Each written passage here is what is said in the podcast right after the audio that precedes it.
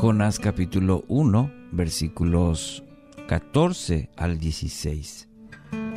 Entonces clamaron a Jehová y dijeron, Te rogamos ahora, Jehová, que no perezcamos nosotros por la vida de este hombre, ni nos hagas responsables de la sangre de un inocente, porque tú, Jehová, has obrado como has querido.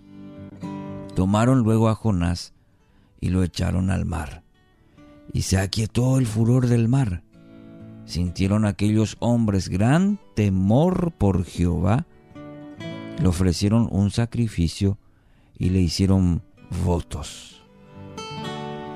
Bueno, estamos mirando la vida de este siervo del Señor Jonás, y cada vez más interesante. En estos versículos encontramos también unos principios que hoy queremos compartir. Ahora, la vida de este profeta no comenzó con el aire quizás romántico que muchas veces queremos atribuirle a los que sirven a Dios. Recordemos, no le gustó la misión que se le había dado al profeta, creyó estar a salvo huyendo de su presencia, y cuando todo estaba perdido, éste decidió echarse al mar para acabar de una buena vez con este asunto. No tenemos en este cuadro la imagen de un líder consagrado, un líder así inspirador, cuya vida ejemplifica la calidad de servicio que queremos que nuestra gente imite. No, el llamado y, la respuesta al llamado de Jonás presenta otras características que muchas veces no van con lo que creemos. Pero podemos aprender mucho de ello. De hecho, la palabra es para ello. Lo increíble de este relato es que Dios usó a este hombre a pesar de sus actitudes, a pesar de estos comportamientos. En el pasaje de hoy notamos dos resultados de la crisis de Jonás. En primer lugar, mire, los marineros reconocían que Jehová había hecho como él quería, así nos dice el texto. Y esto no es poca cosa. Existe una declaración implícita de estos paganos de la soberanía de Dios. Esa soberanía de Dios sobre todo, hallazgo que es indispensable para dar el paso de someterse a sus designios. Y esto es un aspecto que no hay que pasar por alto. ¿Por qué? Porque son paganos que en esta condición reconocen y el texto nos muestra claramente ello. En segundo lugar, al echar al mar a Jonás, vieron que las palabras del profeta habían sido acertadas. Dice el texto que las aguas, las aguas inmediatamente eh, se aplacaron y sobrevino una gran calma sobre la castigada embarcación de los marineros. Mire el escenario. Y este acontecimiento llevó a aquellos hombres, dice el texto, que temieran a Jehová. Y es más, le ofrecieron sacrificios e hicieron votos no aclara el texto esos votos que, decía o que implicaba, implicaban esos votos, pero eh, eh, así termina este, esta parte del relato.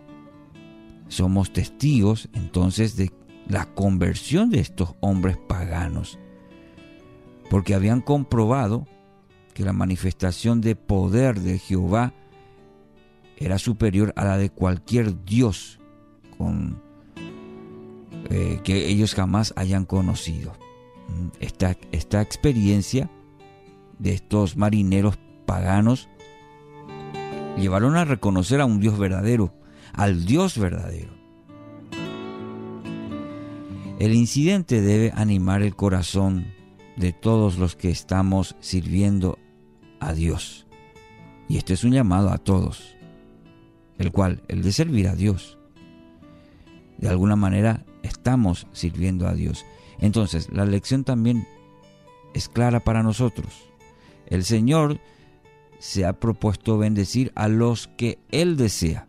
Este es un principio. El Señor, su plan, su voluntad, es de bendecir a lo que Él, a los que Él desea. Nosotros somos invitados a que a colaborar con este proyecto de Dios y muchas veces nos es concedido el privilegio de ser instrumentos.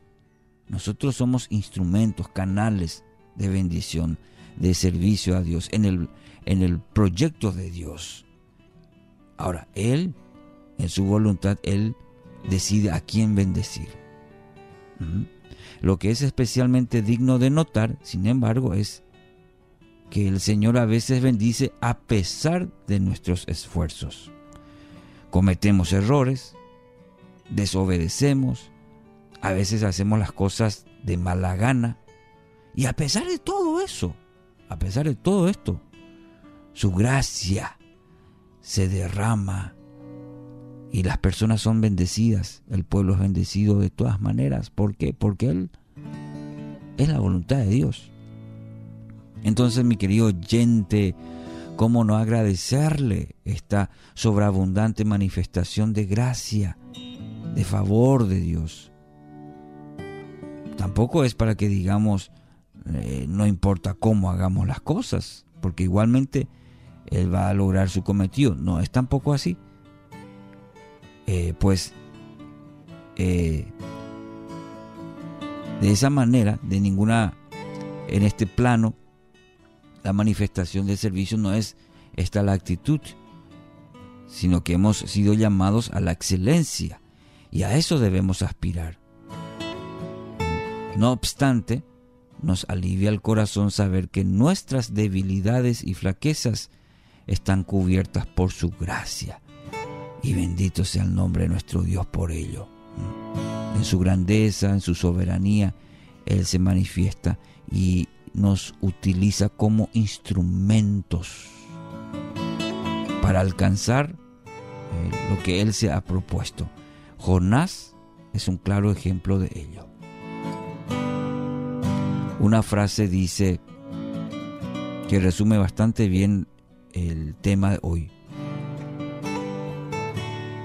No puedes ser demasiado activo en lo que a tus propios esfuerzos respecta.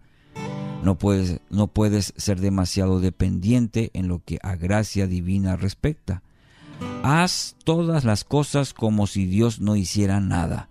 Depende del Señor como si Él lo hiciera todo. Que Dios nos bendiga en ello y que en este día podamos ver esa gracia de Dios abundando en nuestras vidas. Que así sea, en el nombre de Jesús.